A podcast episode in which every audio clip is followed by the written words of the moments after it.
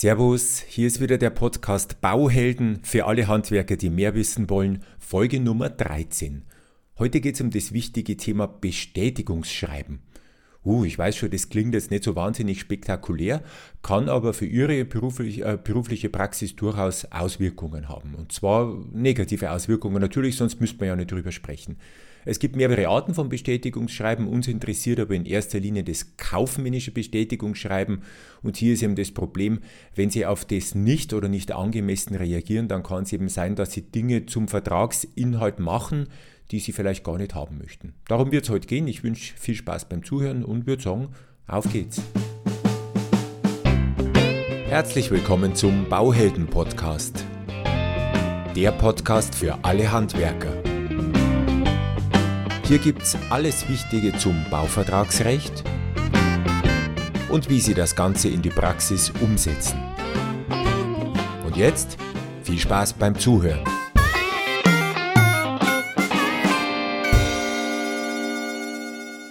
Also das Bestätigungsschreiben, was ist es überhaupt? Grundsätzlich ist so, wir können zwei Arten von Bestätigungen unterscheiden. Das eine ist die Auftragsbestätigung, das ist ja schon mal was Positives. Und das andere ist eben dann das vorher schon benannte kaufmännische Bestätigungsschreiben. So, was ist das jetzt im Detail? Die Auftragsbestätigung, das ist relativ einfach erklärt. Das könnte also so sein, dass Sie ein Angebot gemacht haben. Wichtig dabei ist, dass es ein rechtsverbindliches Angebot war. Das heißt, Sie haben also wirklich eine, eine echte Willenserklärung abgegeben. Ähm, da steht jetzt nicht drauf freibleibend oder unverbindlich, sondern ein echtes Angebot. Haben wir ja schon mal festgestellt in einem früheren Podcast. Damit ist eigentlich Ihr Teil des Vertrages bereits erfüllt. Und daraufhin schickt Ihnen jetzt der potenzielle Auftraggeber eine Auftragsbestätigung. Verzeihung. Er nimmt also damit praktisch mein Angebot an und damit ist jetzt der Vertrag geschlossen. Also ich habe eine Willenserklärung gemacht, er hat eine Willenserklärung gemacht und das ist jetzt ein rechtsverbindlicher Vertrag. Oder Zweiter Fall zu dieser Auftragsbestätigung. Ähm, ich habe ein Angebot gemacht, genau wie vorher, ein rechtsverbindliches Angebot. Der Auftraggeber hat schon schriftlich angenommen und ich schicke ihm jetzt nochmal so zur Dokumentation vorsorglich eine Auftragsbestätigung von meiner Seite. Das müsste jetzt eigentlich gar nicht sein, weil der Vertrag ist ja eh schon zustande gekommen, aber vielleicht möchte ich es ja als Dokumentation für später, für Beweiszwecke, vielleicht möchte ich auf ein paar Dinge nochmal genau hinweisen, vielleicht zum Baubeginn oder sowas. Und da kann es also durchaus eine gute Lösung sein, hier eine Auftragsbestätigung speziell nochmal rauszuschicken. Also wohlgemerkt, die hat jetzt keine zusätzliche rechtliche Auswirkung mehr. Der Vertrag ist schon zustande gekommen. Nichtsdestotrotz schicke es einfach nur mal der Vollständigkeit halber raus. Das zweite Schreiben, das dann durchaus wichtiger ist, wie schon angedeutet, ist das sogenannte kaufmännische Bestätigungsschreiben. Die grundsätzliche Voraussetzung ist, dass eben, wie es der Name schon sagt, dieses Schreiben zwischen Kaufleuten hin und her geht. Also zum Beispiel Sie als Unternehmer oder Unternehmerin mit Architekten, mit öffentlichen Auftraggeber auch, die sind da zum Beispiel auch mit dabei. Die genauere Definition lautet so, dass eben beide Seiten zu geschäftlichen Zwecken handeln müssen. Hier geht es also genauer um den Zweck und nicht direkt um die Person. Wenn jetzt also zum Beispiel ein Autohändler sein Privatgartenhäuschen mit Ihnen baut, dann handelt er jetzt eben als Privatperson, wäre also in dem Fall als Verbraucher zu behandeln, dann gibt es halt kein kaufmännisches Bestätigungsschreiben. Wenn der mit Ihnen jetzt aber ein Autohaus baut oder irgendwas, was er eben nachher dann geschäftlich nutzt, jetzt handelt er als Kaufmann und deswegen würde auch das kaufmännische Bestätigungsschreiben gelten. Es gilt also auf keinen Fall für private Häuslebauer, das heißt diese Möglichkeit zu nutzen oder auch beachten zu müssen, eben auf der Gegenseite, äh, spielt hier keine Rolle. Wozu dient dieses Schreiben? Es dient dazu, eine vorher mündlich getroffene Absprache einfach nochmal rechtsverbindlich festzuhalten. Wir haben ja schon mal darüber gesprochen, dass aus meiner Sicht jetzt zumindest die mündlichen Abreden einfach keinen Wert haben, weil sie halt mit der Beweispflicht nachher auf jeden Fall Probleme kriegen, wenn es mal hart auf hart kommt. Sie wissen ja den alten Satz, ich habe ihn wirklich schon fast jedes Mal gesagt, wer schreibt, der bleibt. Also Achten Sie drauf, wenn Sie was mündlich vereinbaren, als Beispiel jetzt, Sie treffen sich mit dem Bauherrn, also eben mit einem Kaufmann, Bauherrn, auf der Baustelle draußen und der möchte von Ihnen irgendeine zusätzliche Arbeit. Und nehmen wir an, der Wert der Arbeit liegt jetzt bei 10.000 Euro.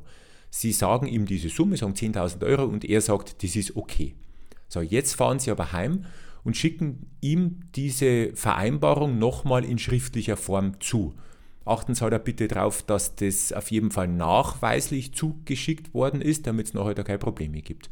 So, und wenn es jetzt blöd kommt, jetzt nehmen wir mal an, Sie hätten sich jetzt vertippt und schreiben jetzt nicht 10.000, sondern vielleicht 12.000 Euro da rein. Wirklich nicht mit böser Absicht, sondern es ist halt jetzt einmal passiert. So, jetzt ist es aber so, wenn dieser Kaufmann auf der anderen Seite dieses Schreiben ignoriert oder vielleicht einfach nicht liest oder verschlammt oder wie auch immer und er nicht binnen ja, drei bis maximal fünf Werktagen widerspricht, dann gilt der Inhalt dieses Schreibens von ihm als anerkannt. Also Stillschweigen bedeutet hier tatsächlich Zustimmung, ähm, was für Sie in dem Fall jetzt gut wäre. Und da ist tatsächlich so, wenn das dann vor Gericht ginge und der sagt dann, ja, wir haben aber draußen 10.000 Euro ausgemacht, aber trotzdem liegt dieses Schreiben nachweislich vor, dann würde er diese 12.000 Euro tatsächlich bezahlen müssen. Wichtige Spielregel aber dann natürlich, Sie müssen auf jeden Fall auch nachweisen können, dass dieses Schreiben zugegangen ist. Ich glaube, ich habe schon mal was darüber erzählt. Da gibt es ja mehrere Möglichkeiten.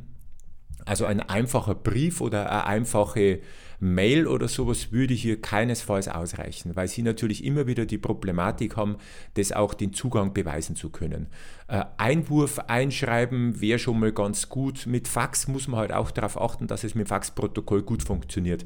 Also was wären recht sichere Wege? Ganz recht sicher wäre es, wenn Sie was schreiben, dieses Schreiben dann auch unterschreiben und das von jemandem irgendjemanden bezeugen lassen, das kann Ehepartner, das kann Angestellte oder wer auch immer sein. Und dann tüten sie dieses Schreiben ein, damit eben auch klar ist, was ist drin in dem Kuvert. Und sie fahren dann gemeinsam hin und werfen es beim Auftraggeber dort in den Briefkasten ein. Dann fahren sie wieder heim, machen eine Aktennotiz, jetzt haben sie auch einen Zeugen ja mit dabei und dann ist alles gut.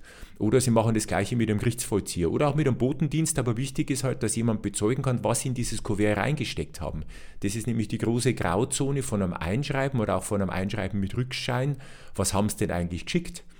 Also wenn der jetzt behauptet, da war nur Weihnachtswerbung drin oder irgendein leeres Blatt Papier, wie wollen Sie jetzt den Gegenbeweis antreten? Also das wäre eine Möglichkeit, die vielleicht ein bisschen kompliziert ist, aber wenn es um große Summen geht, ist es durchaus eine adäquate Möglichkeit.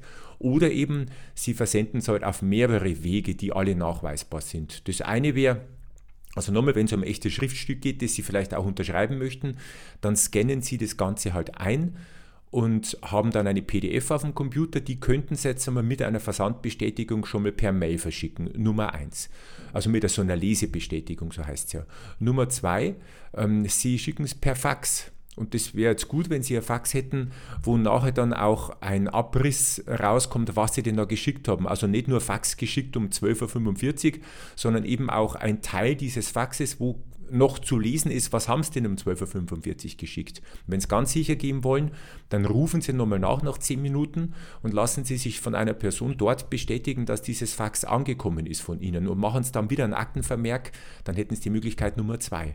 Und als Möglichkeit Nummer 3, Sie haben ja dieses Schriftstück jetzt eh schon vorliegen, jetzt können Sie es ja nochmal als Brief oder Einwurf einschreiben oder einschreiben oder was auch immer dann verschicken. Jetzt hätten Sie es dreimal verschickt und zwar dreimal nachweislich. Das heißt, jetzt von der Gegenseite zu hören, bei mir ist aber gar nichts angekommen, da glaube ich, wird es jetzt tatsächlich schwierig. Das klingt jetzt vielleicht aufwendiger, als es ist, weil tippen müssen Sie es ja tatsächlich nur einmal. Per Mail ist keine Arbeit, ein Fax ist keine Arbeit und zur Post gehen und da einschreiben, naja gut, das dauert halt ein paar Minuten, je nachdem, wie weit Sie von der Poststelle entfernt sind. Also das wäre halt jetzt wichtig. Und dann eben, wenn die Gegenseite nicht reagiert, gilt dieser Inhalt als anerkannt. Gleiches gilt übrigens auch, und das ist jetzt erst festgestellt worden, für Verhandlungsprotokolle. Also wenn es jetzt erst um einen Auftrag geht und Sie verhandeln jetzt zum Beispiel in dieser Besprechung über Gewährleistungsdauer, wie auch immer, und, und Sie haben jetzt vielleicht eine fünf Jahre Gewährleistung vereinbart und fahren jetzt nach Hause und Ihr Gegenüber, Ihr Auftraggeber, schickt Ihnen jetzt noch das Verhandlungsprotokoll nochmal zu, wo alles nochmal festgehalten ist, bevor dann der Vertrag dann zustande kommt. Und da würde jetzt draufstehen, sieben Jahre Gewährleistung. Und Sie ignorieren das aber oder sie haben einfach keine Zeit, das jetzt zu überfliegen, dann würde tatsächlich der Vertrag mit sieben Jahren gewährleistet zustande kommen, weil sie eben auf dieses Verhandlungsprotokoll, auf diese Abschrift nicht reagiert haben. Sie sehen also schon, das birgt natürlich für beide Seiten ein Risiko. Was halt für Sie bedeutet, Sie sind gezwungen, also wenn Sie jetzt derjenige sind, der Sie das erhalten, dieses Schreiben, Sie sind gezwungen, zeitnah, schnell zu reagieren, um möglichst irgendwelche Dinge, die Sie nicht wollen, abwenden zu können. Anders funktioniert es tatsächlich nicht.